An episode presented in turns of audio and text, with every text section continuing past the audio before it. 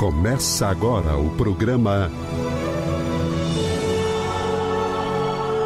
O Livro dos Espíritos em Nossa Vida. Com Adilson Maris e Ricardo Honório.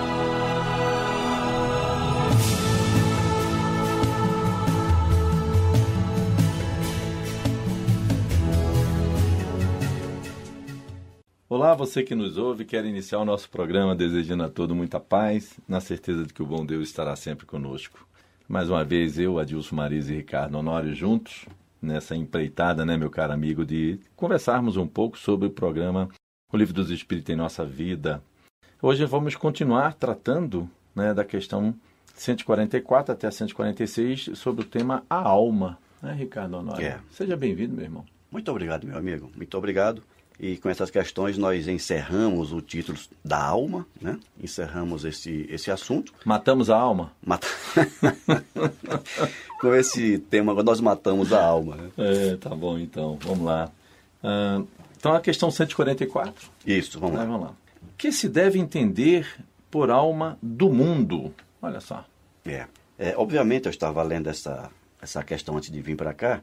E nós vamos ver na resposta que o, o Kardec se deixou levar por um entendimento da época, que é de hoje ainda, Sim. quando se usa a palavra alma com uma série de significados, uma série de conceitos, né?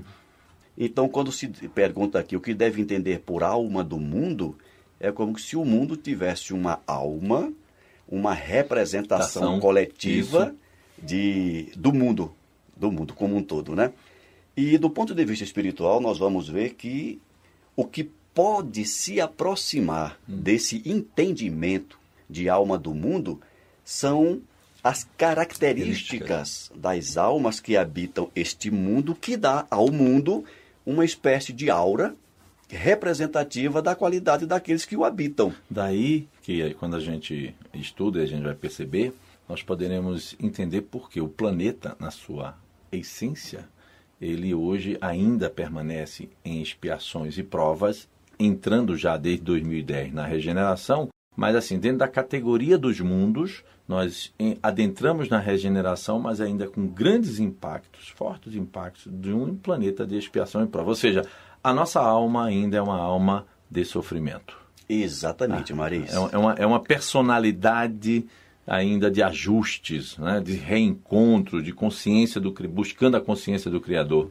Exato. E já que você citou a- a- as épocas evolutivas do planeta, expiações de provas e, e regeneração, facilmente se percebe que não há uma demarcação estanque, Isso. onde termina uma e começa, Começa a outra. outra. Então, neste exato momento em que nós estamos em plena transição planetária, nós vemos com muita facilidade. Veja quem tem olhos de ver. Ao lado, a gente vê cenas, nem digo de expiações de provas, cenas primitivas Uhum. de brutalidade, Podemos usar o, o termo, é, emprestar o nome de Dante aqui, dantescas, né? dantescas, e, e mais na frente você vê cenas dignas de um mundo de, de regeneração. São até mundo feliz. de- e de até mundos felizes. É. Não é? Tanto que, recentemente, num grupo de estudo, uma, uma garota perguntou se o mundo de expiações e provas é, é caracterizado ainda pela presença do mal, ela não conseguia se identificar, porque a vida dela, segundo ela, era uma vida plena de, de felicidade, de harmonia, de saúde na família nada mais característico. Eu falei para ela exatamente isso. Porque essa característica também de expiações e provas, ela está em nós. Uhum. Né? Aquilo quando o próprio Papa eh, João Paulo II, quando ele disse que o, o, o, o céu e inferno Não existe. não existe fisicamente, que é uma condição da alma, ou seja, expiações e provas é uma condição da alma também. Como está o meu estado emocional? Como está o meu estado de espírito, o meu né? estado de alma. De alma, né? Como é que eu percebo? Então, quando ele pergunta essa alma do mundo, é exatamente já também nos preparando para que a gente faça a leitura do estágio do qual nós nos encontramos. Exatamente. E o que queremos? É, o que, é que a gente quer? Qual é a alma que eu quero que o meu mundo tenha? É. E aí, é bom que se diga, Maris, que não adianta transferir para ninguém a responsabilidade por transformar a alma do meu mundo, porque cada um de nós, assim como cada célula é responsável pela manutenção do meu organismo, cada ser humano, como células, Isso. são responsáveis pela manutenção da alma do mundo. Exato. Nesse, nesse sentido. Quando eu crescer, eu vou ser um rapaz assim. Não queira. Tem coisa melhor para você ser. Vamos lá, então vamos ver a resposta, lendo novamente a pergunta. Que se deve entender por alma do mundo, né? Aí ele fala: é o princípio universal da vida e da inteligência, de onde se originam as individualidades. né?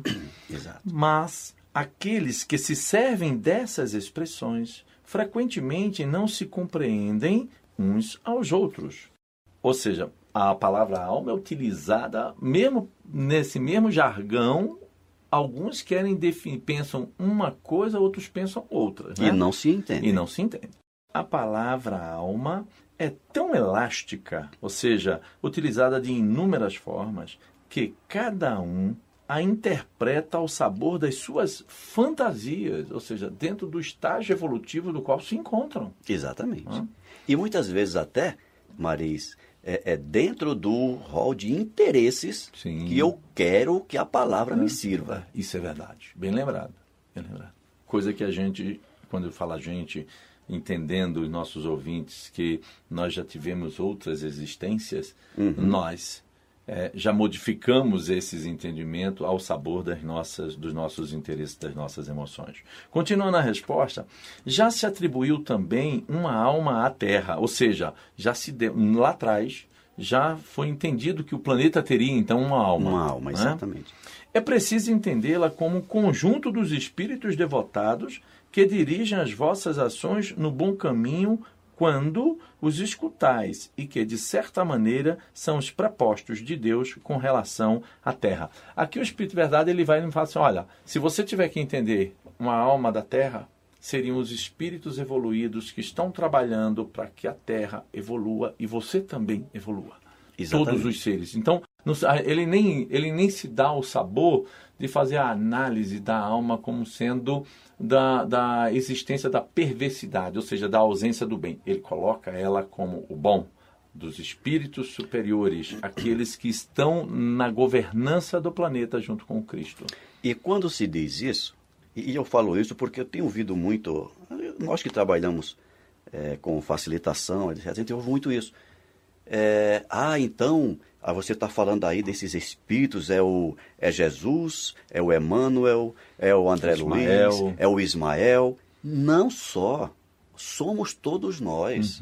Uma coisa que eu percebo, Marisa, que as pessoas parecem que não entenderam ainda, e o Espiritismo deixa isso bem claro, que além, abaixo de Deus, todos somos seus filhos, Isso. suas criaturas.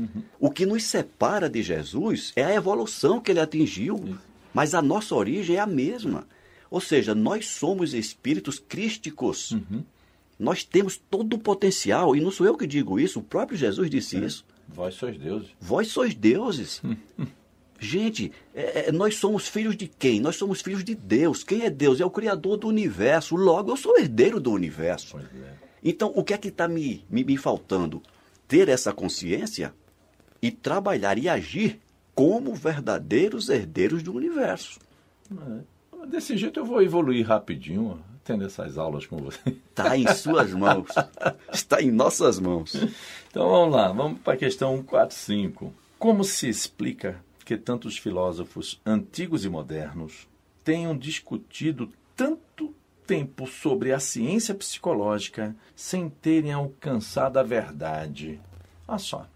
Ah, e, e quando a gente estuda história, a gente, quando estuda a doutrina espírita, a gente também faz essa, essa, essa pesquisa, esse aprofundamento, a gente percebe realmente que o homem vem dentro do aquilo dentro de si, Deus colocou isso em nós, de nós buscarmos compreendê-lo e compreender a criação. né? E dentro desse, desse processo de compreensão, o que é que acaba acontecendo? A gente vai filosofando, nós vamos questionando. E o questionamento, ele se aprimora de acordo com o nosso processo de aprendizado, a nossa evolução. E até os espíritos sábios lá atrás, eles não chegaram à conclusão que hoje nós detemos com o conhecimento da doutrina dos espíritos. Por isso que a pergunta é: por que não chegou-se à verdade? Né? Porque todos eles estavam, vamos dizer assim, meio que numa penumbra, trazendo até mesmo algumas, alguns pontos que são verdadeiros, mas nunca conseguiram entender esse todo. Olha só, Maris, o, o, a filosofia, eu entendo a, a filosofia como sendo a, a cereja no bolo da nossa consciência individual ou da nossa consciência como indivíduos. Uhum. A filosofia é a capacidade que o homem adquire de pensar, de refletir, de questionar. Ora, todos nós queremos respostas, mas o que, que antecipa uma resposta? Uma pergunta. Uhum. Quem é que pergunta? O filósofo. Aquele que não, vamos dizer assim, não que não é filósofo, ele não está interessado nas perguntas, ele está interessado só em respostas imediatas. Isso. Consequentemente, ele não chega a nenhuma resposta porque não elabora nenhuma pergunta. É. E tudo para ele é muito rápido. É muito imediato. Imediato. Então, o filósofo é aquele indivíduo que ele vem suscitar as questões que muitas vezes não vão trazer respostas imediatas, mas futuras. Uhum. Mas a gente não pode esquecer também que os, os maiores filósofos, pela grandeza espiritual que eles tinham, têm os uhum. atuais, são espíritos encarnados. Sim. E uma vez mergulhados na carne, se tornam suscetíveis de toda a corrupção que a matéria é, nos proporciona. E quando eu falo corrupção, não estou falando de corrupção política, eu estou é. falando de tudo aquilo que nos corrompe. Ou seja, né? a força que a matéria imprime no espírito encarnado, uhum. forçando a ele as necessidades da matéria. Exatamente. É isso que você quer falar. Exatamente. Então, mesmo aqueles filósofos, tendo levantado muitas vezes questões interessantes, foram premidos uhum. de levantar as respostas. Uhum. Porque na, em muitos momentos as respostas às quais eles chegaram não eram compatíveis uhum. com as necessidades imediatas. E como o filósofo estava numa, numa condição de atendimento das suas necessidades materiais, muitos disseram: não vou dizer isso. O que é que a academia vai dizer de mim? Vai dizer que eu estou louco? Não. E aqueles que. Aí nós vamos, vamos fazer uma, um, uma breve mergulho na história, 400, 500 anos antes de Jesus quando a gente chega em Sócrates, que trouxe a verdade para a época e foi condenado porque estava corrompendo os jovens. Excelente. 350 anos antes de Cristo. Uhum.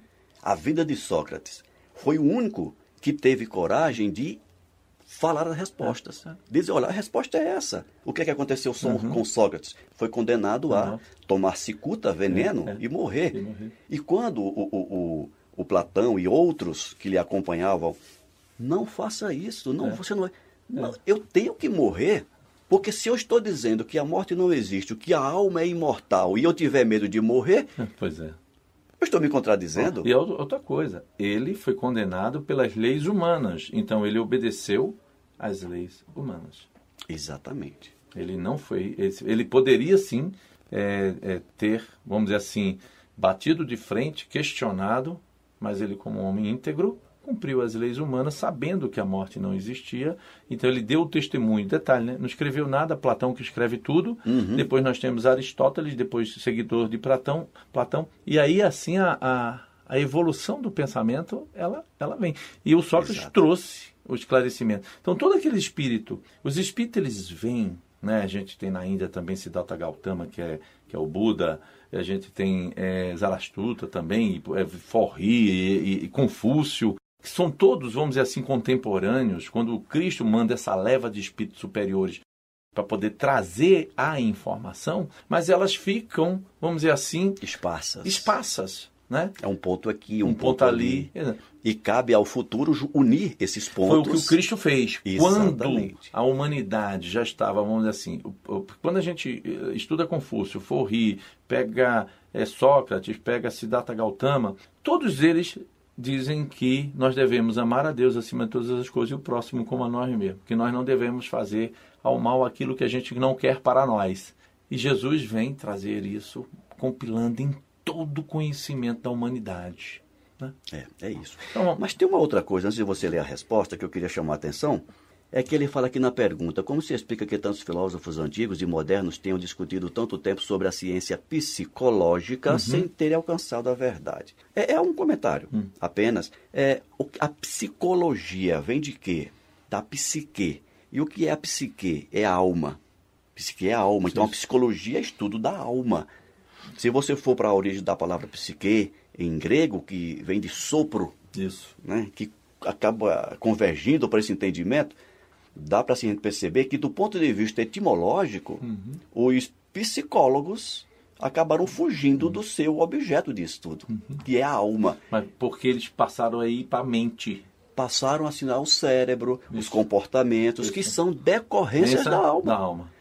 Então, acabaram gravitando ali em torno das, das consequências, dos efeitos, e não É. adentraram a causa. Dentre eles, o que mais se aproximou, o, o, o- nós temos o, Jung. Fro- o Freud, e depois do Freud, o, Jung, Jung, o é. Carl Gustavo Jung, é o que deu um passo mais longo Foi. no sentido do objeto efetivo da alma. Com E, certeza. infelizmente, nós vemos em algumas escolas psicológicas, não, não vamos estudar Jung, Jung...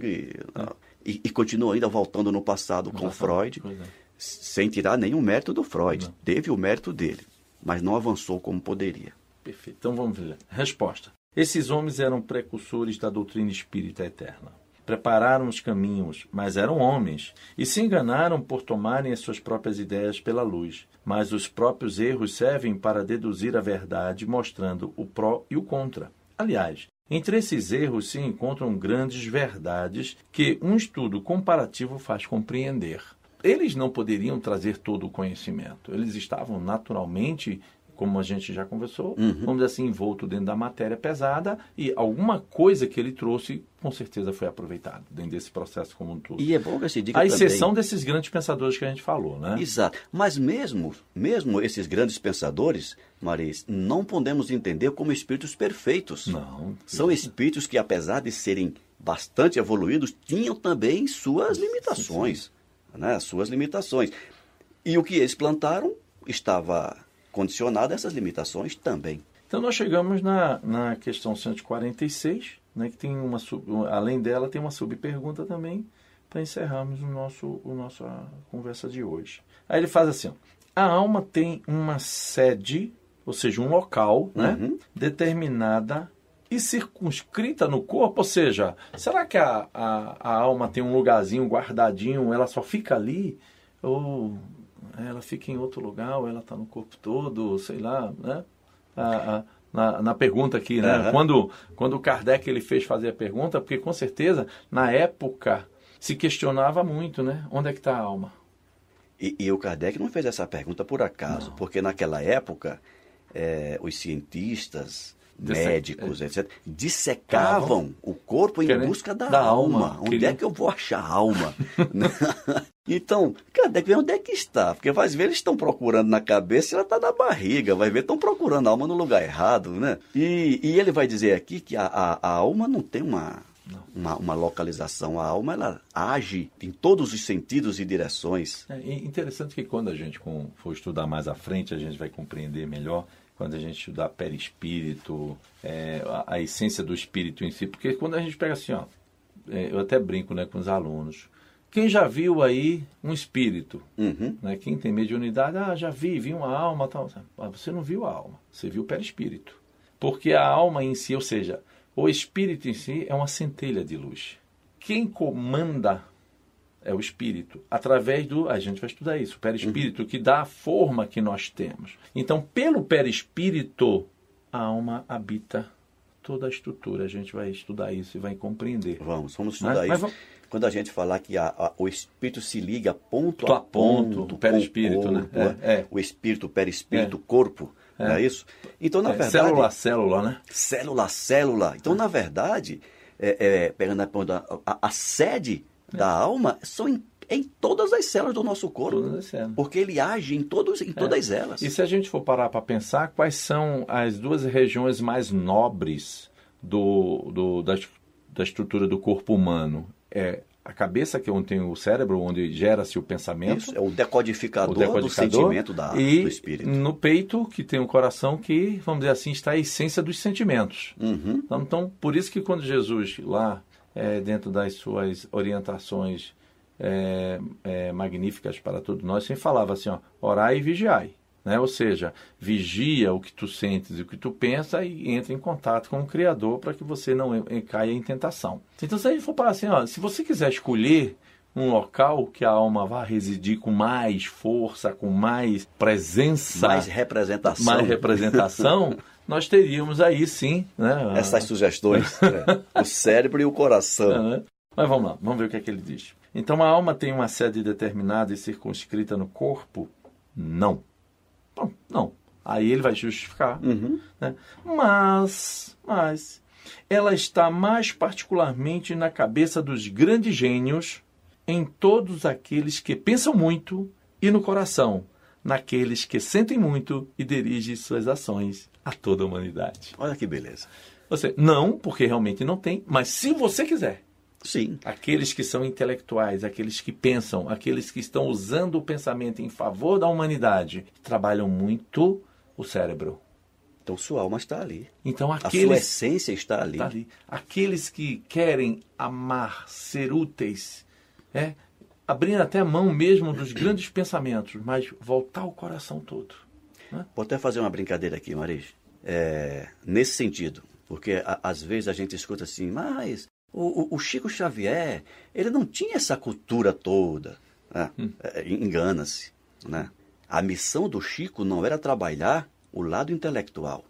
A missão do Chico, claro que também estava lá, mas o grande, a, a grande compromisso do Chico era com o sentimento. Aí se você pega Kardec de um lado e Chico do outro, nós poderíamos dizer, em tom de brincadeira, não me leve isso a sério, a alma do Kardec estava no cérebro e a alma do Chico no coração. Né? É, é, é, é interessante que quando a gente vê o conhecimento do Chico, pela sabedoria que ele aplicava às palavras. Ah, de uma sabedoria, gente, isso aí é inquestionável. Aí vamos lá, vamos na subpergunta. Vamos lá. Né? É, que pensar da opinião daqueles que situam a alma num centro vital, ou seja, num, num órgão é, é, como o coração uhum. ou, ou, ou, qualquer uma outra parte né, do corpo. Né? O que pensar? Vamos ver o que é que ele nos diz. É basicamente, Marisa, o que nós acabamos de comentar. Né? É, retomando essa, esse comentário que eu acabei de fazer. O Chico pode ter dito isso. Né? Eu quero situar minha alma no coração. No meu coração. Né? Mesmo eu tendo aqui toda a cultura, todo o potencial intelectual que ele tinha, ninguém nega Hoje isso. Hoje eu vim para trabalhar o sentimento. Hoje eu vim, deixa todo o meu intelectual, a minha intelectualidade obnubilada, deixa ela aqui quietinha e eu vou trabalhar o sentimento. Então ele escolheu situar a sua alma no coração. Uhum. E a gente pode perguntar aos nossos ouvintes: onde está a sua alma agora? pois é. Onde você quer colocar a sua alma? Uma caixinha de fósforo. Pois é. Vamos lá. Quer dizer que o espírito habita de preferência essa parte do vosso organismo, uma vez que é para lá que convergem todas as sensações. Olha só, sensações. Exatamente. Não são sentimentos. Exatamente. Então, Mas vale aqui um outro comentário também, Maris. É, é, me lembrou isso aqui agora. Ele diz aqui, ó, quer dizer que o espírito habita de preferência essa parte do vosso organismo, uma vez que é para lá que convergem todas as sensações. Não parece, não tem um quê de livre-arbítrio aí? Tem. Não é? é? Você dirige. Ou seja, aonde... Tem até uma, uma, uma, uma frase que diz, ah, me diz onde está é, é, aquilo que você pensa, aquilo que você sente, que aí estará também o teu espírito. É. Onde está o teu pensamento, aí está o teu espírito. Então, então se você é muito ligado a partes materiais, você estará vinculado numa estrutura material do teu organismo. Por isso que a gente vai aprender que muitos espíritos, quando desencarnam, morrem, não conseguem se desligar do corpo porque estão presos ao corpo. Fizeram essa escolha quando Fizeram. em vida. Isso. Né? E a gente vê isso com muita é, propriedade, propriedade nas reuniões mediúnicas, isso. quando a gente é. É, conversa com espíritos que estão ainda presos aos interesses materiais, não conseguem se desvincular disso. Perfeito. Aqueles que a situam no que consideram como o centro da vitalidade confundem-na com o fluido ou princípio vital, uhum. que é a estrutura que todo ser, que a gente já conversou, né, todo ser, para o espírito movimentar o corpo físico, ele necessita do fluido vital, do princípio então, vital. Então, pensa-se, se um indivíduo ele é muito forte, é muito, tem muita disposição, acha que está ali, a alma dele É. está naquilo. E confunde a alma com o princípio vital, vital. que dá a vitalidade. É, que dá vitalidade. Contudo, poder-se, pode-se dizer que a sede da alma está mais particularmente nos órgãos que servem às manifestações intelectuais e morais. É o que a gente tava, acabou de falar, né? Uhum, Pensamento e sentimento, cérebro, coração. Se você buscar, estaríamos, de uma certa forma, mais vinculados aqui. Né? Exatamente. E por que isso? Porque a alma, que é o espírito encarnado, é o ser pensante. Ora, aquele que pensa é aquele que decide e, consequentemente, aquele que age. Assim, todos, o- todo o restante do corpo, pés, mãos, são meros executores da vontade do É espírito. verdade. Ok, então a gente conclui né, esse, esse, esse item bem dentro do nosso tempo. né? Quero agradecer então aos nossos ouvintes por estarem ligados mais uma vez conosco na Rádio Comunhão Espírita de Brasília, sempre deixando o nosso próximo encontro agendado, né? Quando nós vamos então dar continuidade ao capítulo 2 do livro 2, que trata da encarnação dos espíritos e falaremos sobre o materialismo. né? Exatamente. né? No, nosso perco, pró- né? no nosso próximo estudo, vamos falar sobre materialismo e, e vamos fechar, no nosso próximo estudo, fe- fechar o, Esse capítulo o segundo, né? capítulo segundo Né? do livro segundo. Encarnação dos espíritos. Ok, maravilha. Então, é, as dúvidas poderão ser encaminhadas né, para a rádio comunhãoespírita.com e, na medida do possível, nós responderemos nos programas seguintes. Você acabou de ouvir o programa O Livro dos Espíritos em Nossa Vida. Com Adilson Maris e Ricardo Honório.